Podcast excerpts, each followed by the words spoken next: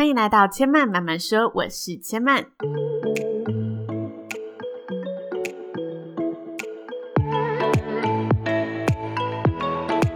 目前频道在 iTunes Store、Spotify、Google Podcast 都听得到。喜欢的朋友欢迎帮千曼订阅并留言评论，让更多人可以认识千曼慢慢说喽。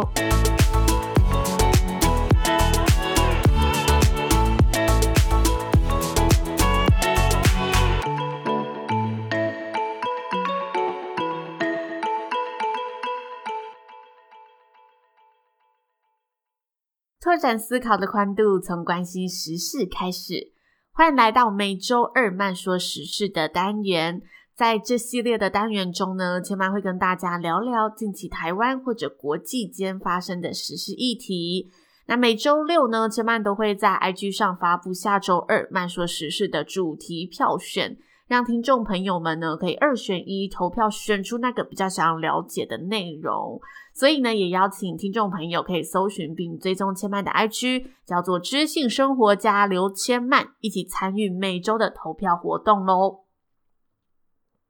其实上周呢，千曼在寻找确定投票主题的时候，真的觉得最近的社会时事笼罩着一种非常低迷的氛围，像是美股的起伏动荡啊，欧美疫情的大爆发，奥运停办等等。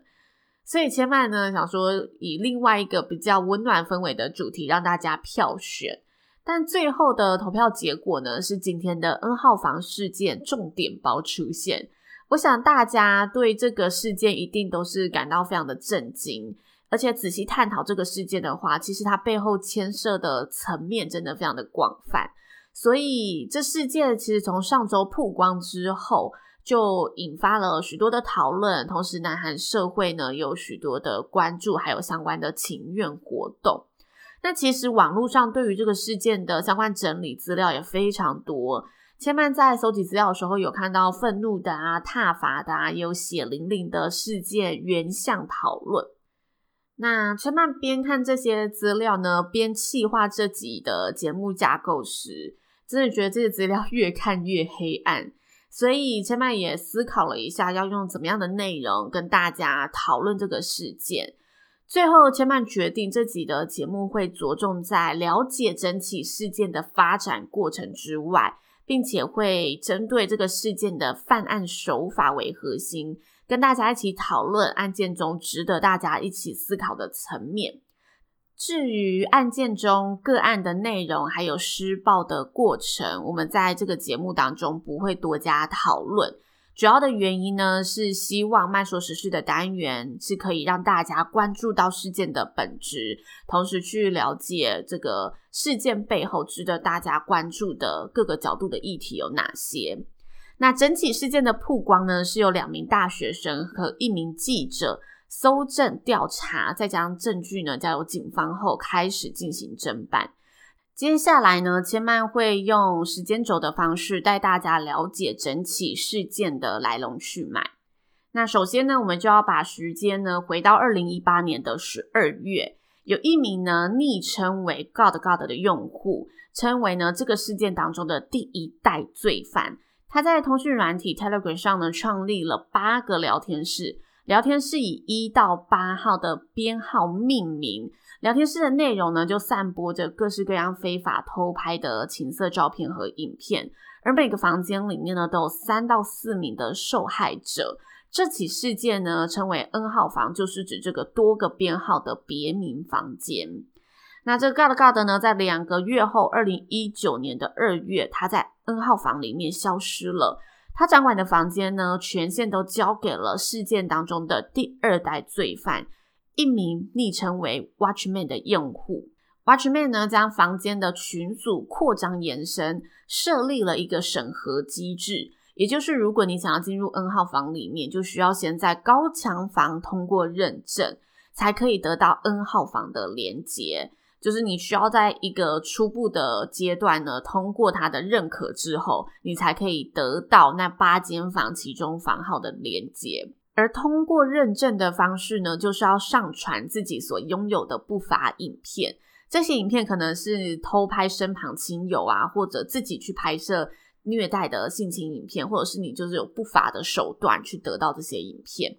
那这是第一个成立的条件。第二个是你要参与群组内的性骚扰对话，通过审核才可以进入到 N 号房。而搜集资料的记者呢，就是在 Watchman 掌管 N 号房的期间内，进入了这个聊天室里面了解整个内容。二零一九年六月，这名记者开始在这个群组里展开了侦查。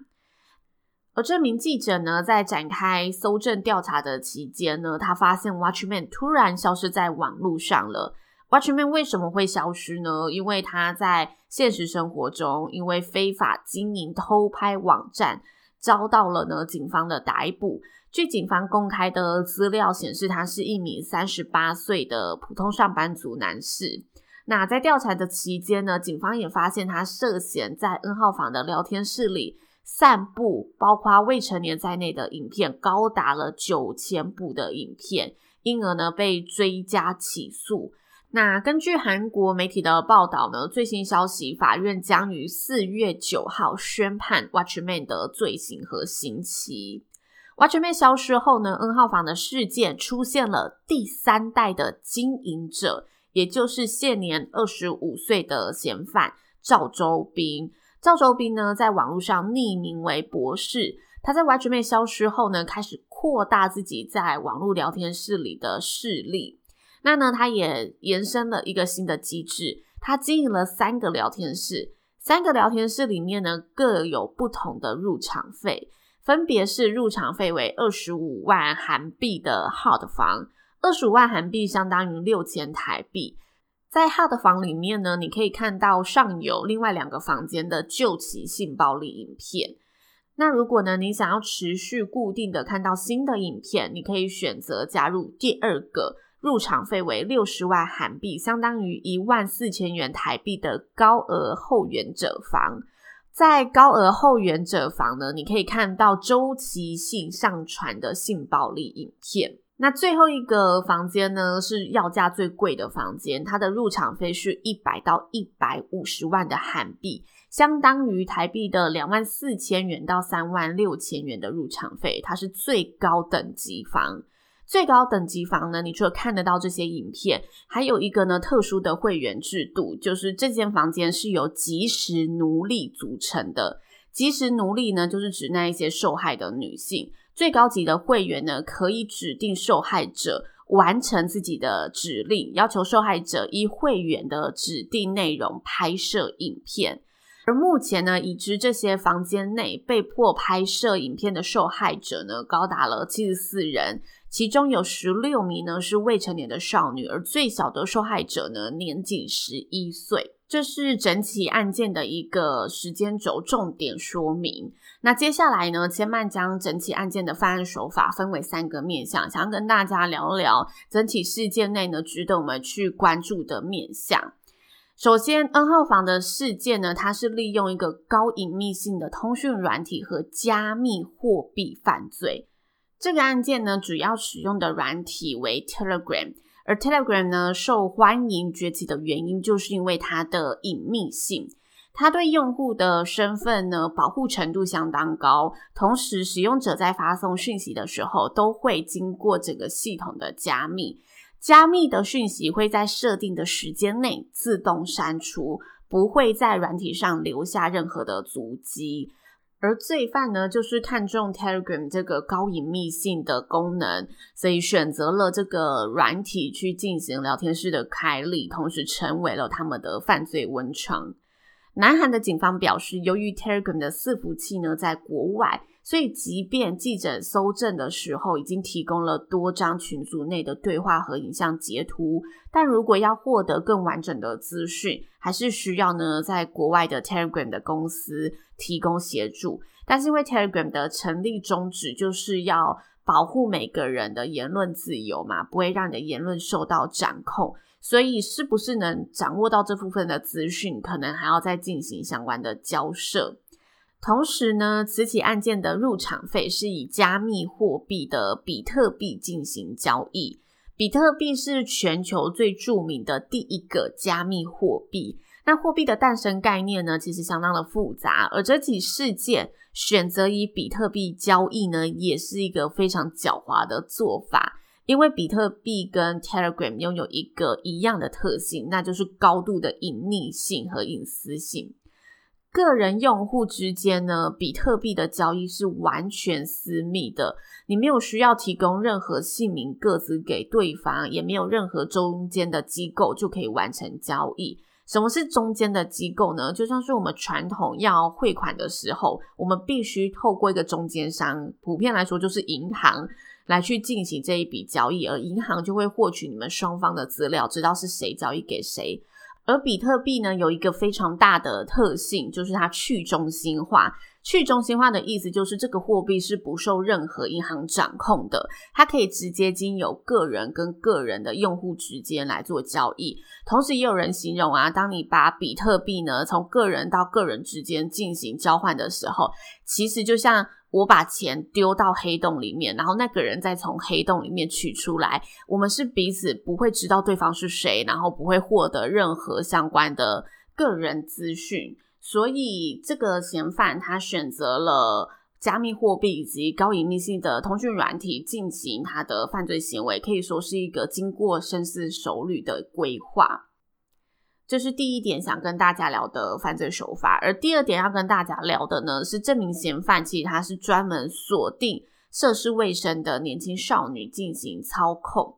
N 号房的女性是如何被诱拐的？相信大家在嗯看这整起事件的时候，一定都有这个好奇。那第一代的经营者 God God 呢，他其实是从推特上寻找少女的，他专门寻找那种啊会拍比较性感露骨照片的女生，然后冒充警察联络这些女生说，呃，你的照片和个人资料已经被擅自的散播了，请在发送的链接当中输入你的个人讯息，并且接受调查。那在这些少女呢有点相信之后，她开始输入了 God God 发送的钓鱼链接。那 God God 呢，就可以从这些呃输入的资料之中，进一步的去索取更多的个人资料，甚至可以骇入对方的社群里，掌握被害人的朋友啊、家人等等的联络资讯。那钓鱼连接呢，是 God God 的第一个陷阱。之后 God God 呢，会再继续以警察的身份拐骗这些受害者，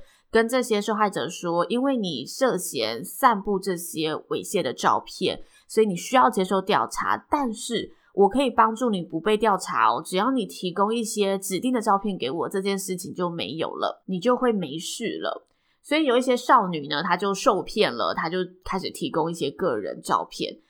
但如果呢，这时候他锁定的这些猎物出现了犹豫，或者呢没有因此受骗上当，God God 就会利用之前他在钓鱼连接当中。索取的个人资料，对他进行进一步的威胁，像是威胁他们，我就要把你的地址公开啊，搭配你这些照片啊，让有人可以去骚扰你，甚至呢会把整个呃被害人他拥有的那一些朋友的资料呢截图下来传给他说，这些资料我都有喽，如果你不拍这些照片给我的话，我就会去对这些朋友做进一步的骚扰啊，还是告诉他们其实你有在做一些。非法的勾当等等的，就是强迫他们要拍摄这些指定的照片和影片。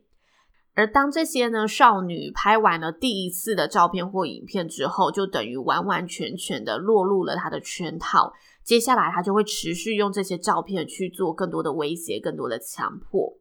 而第三代的经营者博士呢，则是以高额打工作为诱饵，勾引未成年的年轻少女。他在网络上呢，以想不想做模特儿啊，要不要试试线上约会的兼职工作作为诱饵，去吸引一些呢家境可能比较贫穷或者平常比较无依无靠的少女落入这个圈套。接着他就会跟这些女孩说：“诶，我们要拍摄一下照片啊，因为你做的工作是模特儿嘛，你是线上约会的兼职工作嘛，而且拍摄照片很正常，我只是要留一个档案备档而已。”所以这些女孩就信以为真，没有感受到什么不一样的地方。接着，女孩呢相信之后，她就跟他说：“那我们要签约一下，又确保这些工作的内容，轻而易举的去掌控他们的个人讯息。但这些签约的个人讯息，其实都是他可以进一步去掌管威胁的一个资料。那接着这些少女，她就相信，诶，其实我用这些普通的照片就可以赚取高额的收入了耶。他们当然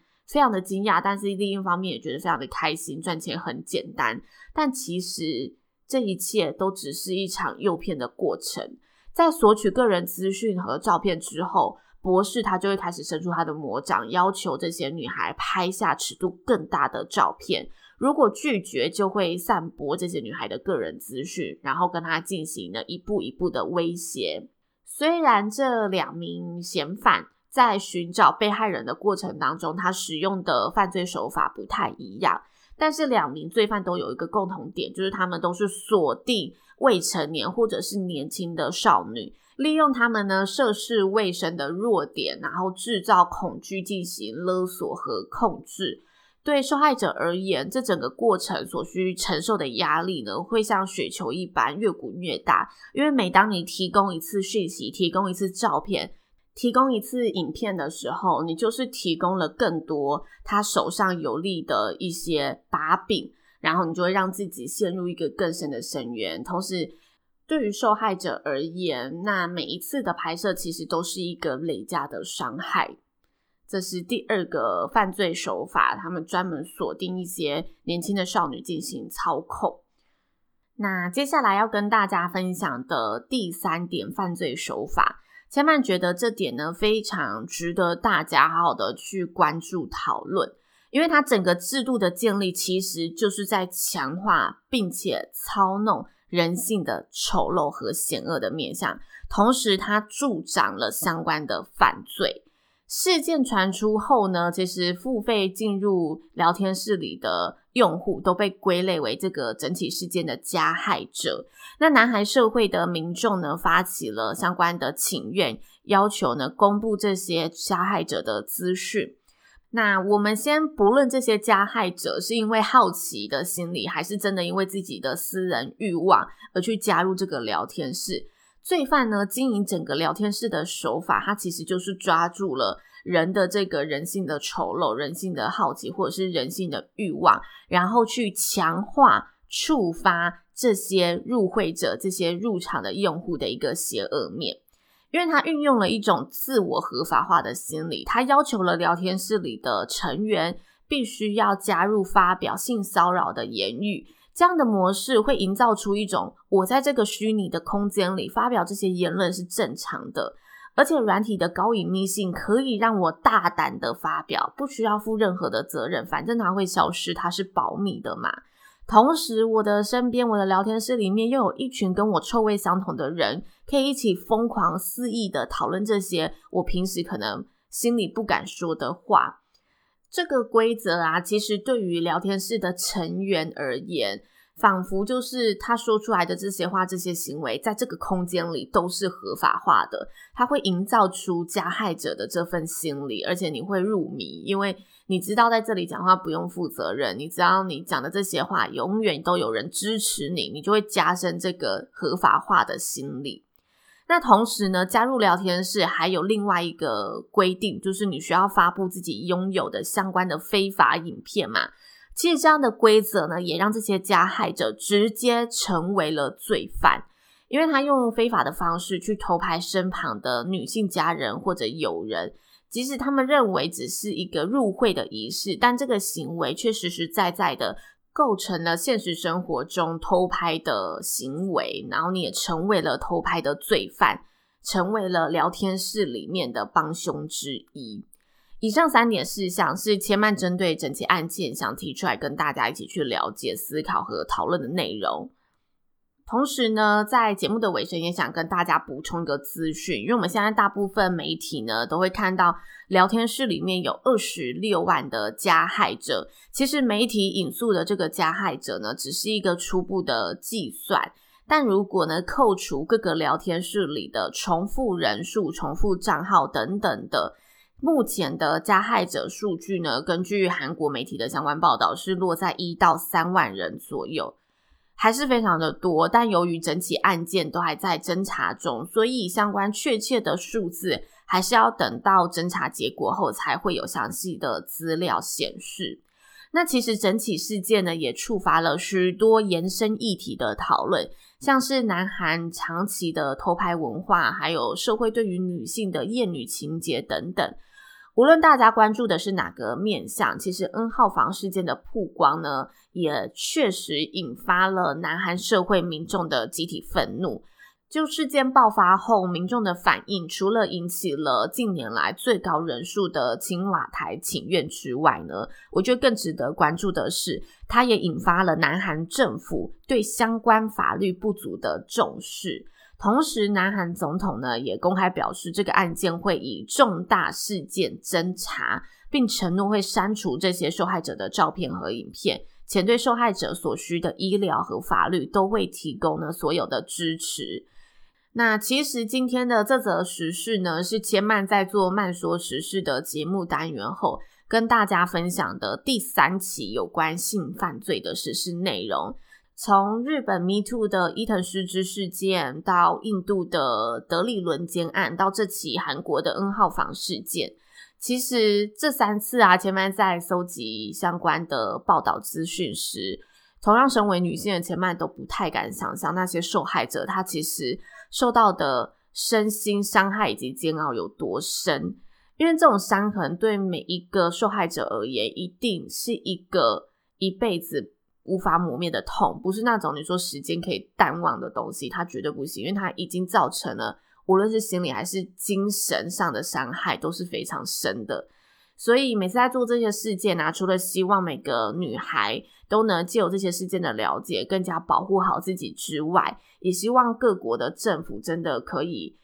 事情已经发生了，我们无法挽回，但是可以针对事情的发生，去有更完善的措施以及法律或者行动，保卫每个国民的权益。这个真的是千曼在每起事件后都会比较去关注的地方。其实千曼在搜集资料的时候也有看到，就是最新的资讯，韩国的议员也有提出说，应该要修订相关的法律，这一起案件的这个嗯罪犯应该要把他处以死刑，但因为他只是都还在讨论的阶段，所以千曼就没有纳入节目的内容里面跟大家分享。但千曼觉得这是非常值得大家后续去关注的一个方向。那以上就是千曼这集节目的内容喽，谢谢您的收听。如果大家听完有任何的想法心得，都欢迎可以留言告诉千曼。那千曼慢慢说呢，目前留言的平台呢，主要是在 iTunes Store，或者可以搜寻千曼的 IG，叫做知性生活家刘千曼。那目前的频道呢，除了在 iTunes Store 上听得到之外呢，在 Spotify、Google Podcast 上都可以听得到哦。喜欢的朋友，还没有订阅的朋友，也欢迎呢。如果喜欢这期节目，帮千曼呢分享给更多身旁的好朋友，让更多人都可以认识千曼慢慢说。千曼慢慢说，今天就说到这里喽，也邀请大家下次再来听我说喽，拜拜。